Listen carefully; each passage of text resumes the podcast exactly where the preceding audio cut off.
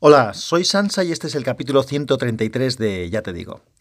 Ayer os comentaba que había muerto, eh, bueno, no murió ayer, pero os hablaba de lo que me pareció por la muerte de Stan Lee y ahora que he tenido un ratito en el hotel, pues he estado escuchando algún podcast que tenía pendiente y he visto que en la órbita de Endor también habían hablado de él y que, bueno, pues alguna cosa que decían, bueno, ellos ya, como sabéis, tienden a analizar más las cosas. Yo simplemente quería hablar un poco lo que pensaba de ello, no, me, no pretendí hacer un capítulo hablando del personaje en detalle. Ellos tampoco han hecho un capítulo muy largo para lo que suelen hacer, porque creo que pasa un poco ligeramente de la media hora.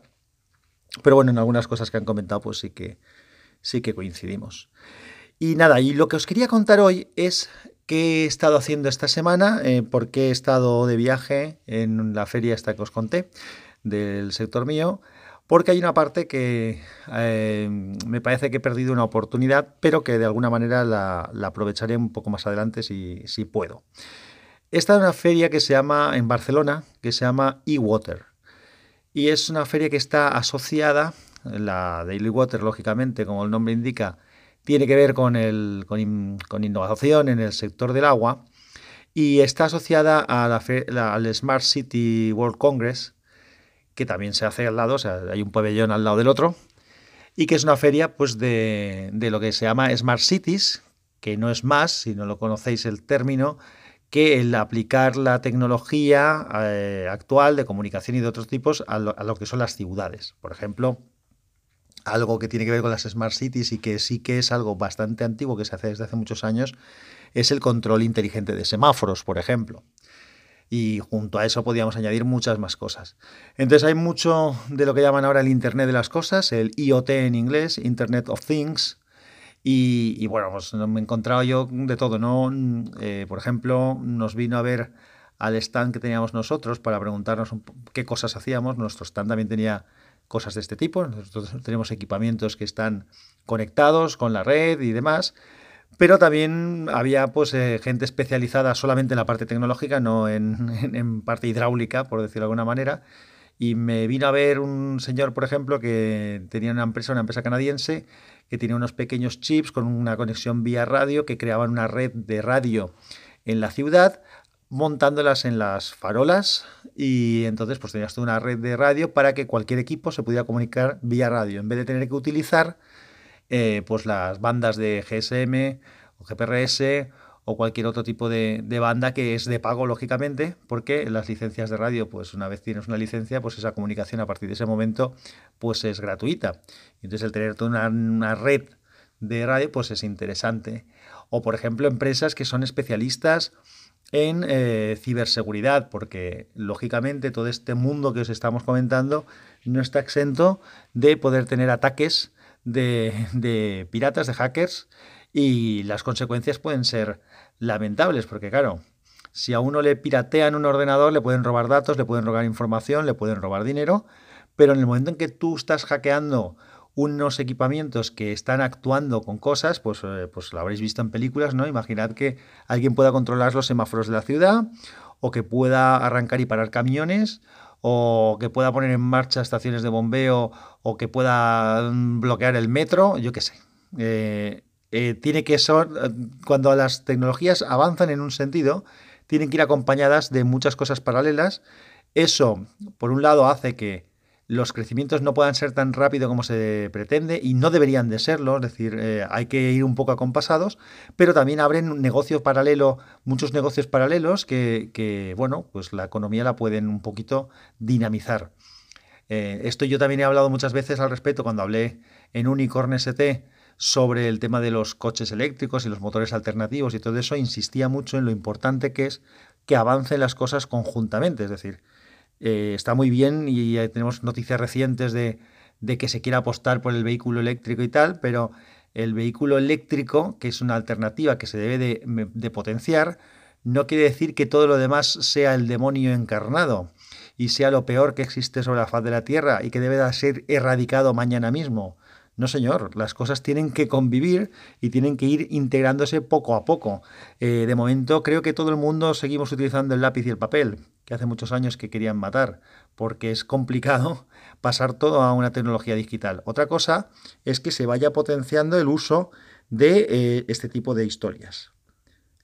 Así que, al igual que comentaba con el tema eléctrico, que debe ir acompañado de una renovación de las redes, de renovaciones de los cableados, de normativas, de un montón de cosas, o los vehículos autónomos que lógicamente pues, van a ir asociados a, a cambios en los seguros, a cambios en las carreteras, en las señalizaciones, en esto que estoy comentando de la conexión, la interconectividad, que unos coches puedan estar comunicados con otros para de esa manera saber dónde están todos y no poder chocar. En fin, eso tiene unos, unos temas eh, colindantes de, de, privacidad que hay que tener en cuenta. Es decir, todo está muy relacionado y hay muchas cosas que en paralelo deben de funcionar conjuntas para que las cosas avancen correctamente y no por error. Bueno, os decía que, creo que había creo que he perdido una oportunidad porque, como yo os he dicho, yo estaba más en la parte del e-water, en la parte del pabellón, yo teníamos stand, aparte de que tuve que dar alguna charla, pero aparte de eso, yo estaba más metido allí.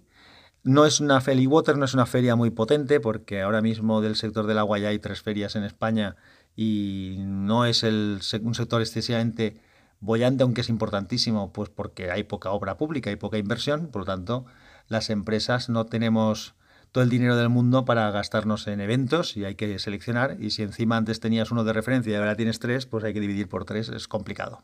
Bueno, pero no estoy hablando de ese asunto. A donde voy es que he estado nada, prácticamente nada, un ratito muy breve para darme de cabezazos contra la pared en el pabellón de lo que es el Smart City World Congress.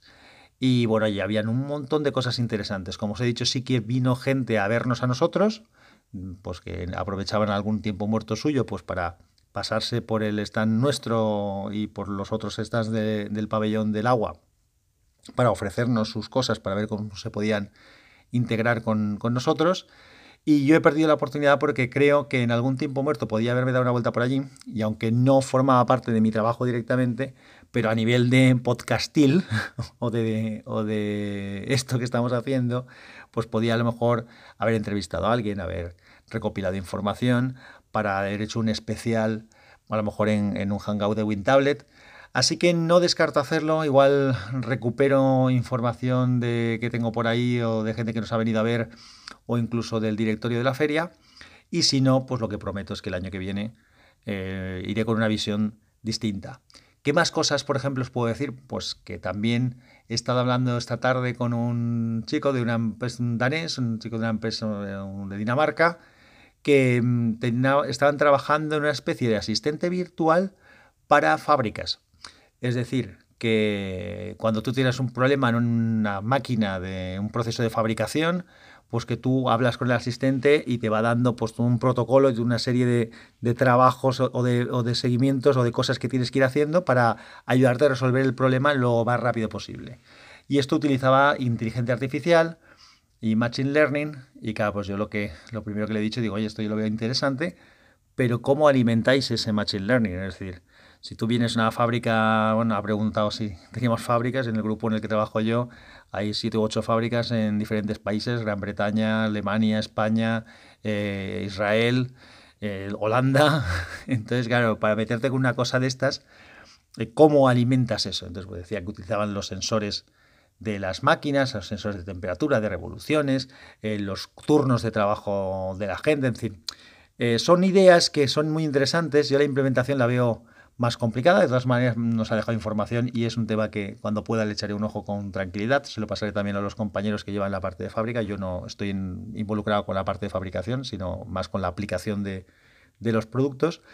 Pero creo que, eh, me da rabia eso, haber perdido un poquito la oportunidad de haberme buceado, haberme pateado más esos stands. Había un stand de Microsoft muy grande, uno de este que os he dicho de las eh, conexiones vía radio eh, que ponen en las farolas de las ciudades de la empresa canadiense estaba en el stand de Microsoft.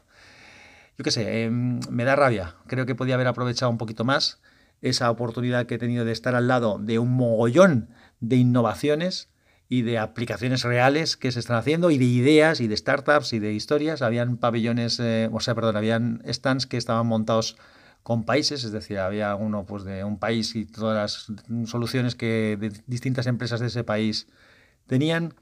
Nada, una cosa que, ya os digo, me he quedado con un... Hoy cuando ya estábamos prácticamente cerrando, que me he pasado un momento por ahí y he dicho, tonto, tonto, eres tonto. Tenías que haberte paseado un poquito más por aquí y haber sacado información. De todas maneras, tendré más oportunidades y las aprovecharé mejor.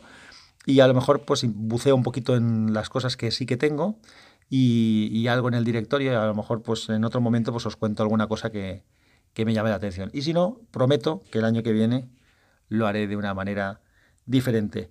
Pues nada, esto es lo que quería contaros hoy. Mañana, que ya se acaba la semana, ya dejaré de estar aquí en el hotel. Mañana por la mañana lo que único que nos queda es esperar que vengan los montadores, aunque en este caso habría que llamar desmontadores, para acabar de retirar las cosas del stand, llevarse todas las piezas y entonces yo ya dejaré a los que son de aquí de Barcelona que se queden al cargo y me vuelvo para casa que ya me echan de menos por allí y eh, la semana que viene tenemos más lío, más viajes y más historias.